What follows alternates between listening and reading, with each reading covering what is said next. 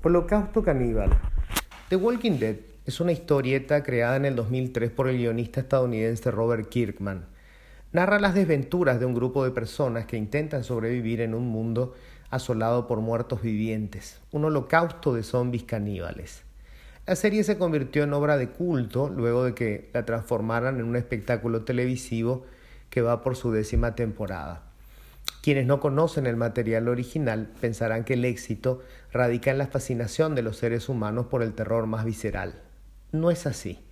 Lo que Kirman describe con la rigurosidad de un sociólogo o de un psicólogo social es la forma como las personas y las instituciones que construimos se desmoronan ante situaciones límites.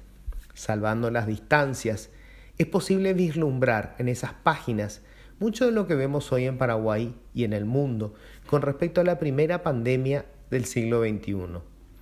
A nivel planetario, vemos cómo los discursos sobre una comunidad global más equitativa, regida por organizaciones multilaterales que otorguen igual importancia a todas las naciones, se convierten en falacia cuando la única consigna es sálvese quien pueda.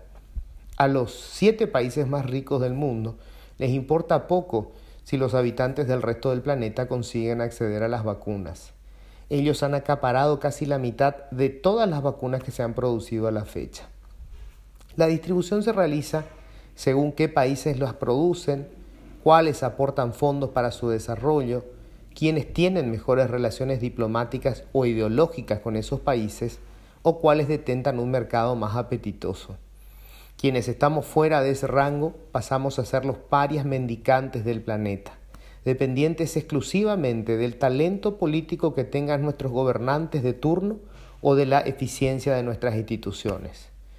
O sea, vamos muertos. Y es que la pandemia no solo derrumbó el discurso políticamente correcto, pero claramente falaz, de los países ricos, también desnudó como nunca la inutilidad política de nuestros dirigentes y la debilidad de nuestras instituciones. Conocedores de nuestra insignificancia geopolítica, la administración de Mario Abdo Benítez jugó todas sus cartas al mecanismo COVAX, una plataforma creada por la Organización Mundial de la Salud, la Comisión Europea y Francia para administrar la elaboración y distribución de las vacunas contra el COVID-19.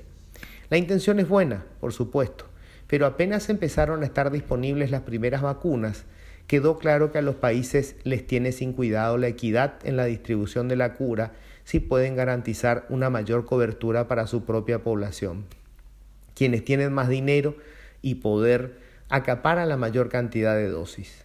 Ante esa realidad, los gobiernos debieron apelar a sus propios recursos diplomáticos o económicos. Las naciones con mayor población se ofrecieron para los testeos iniciales los que tenían afinidad política con los gobiernos de los países fabricantes echaron mano de ello, como Bolivia con Rusia o Uruguay con China. En Paraguay, el gobierno se sentó a esperar cándidamente que el mecanismo COVAX funcione. Abdo no supo sacar ventaja de nuestra eterna servidumbre con los Estados Unidos ni de su presunta amistad con el presidente Jair Bolsonaro, quien lo trata cariñosamente de marito. Nuestra unión eterna e interesada con Taiwán nos dejó fuera de cualquier guiño de China. Y los vínculos carnales del expresidente Cartes con Israel, en cicatriz queloide con Abdo, solo sirvió para promocionar unos inhaladores de dudosa utilidad práctica. En situaciones extremas es cuando se testan los liderazgos y la fortaleza de las instituciones.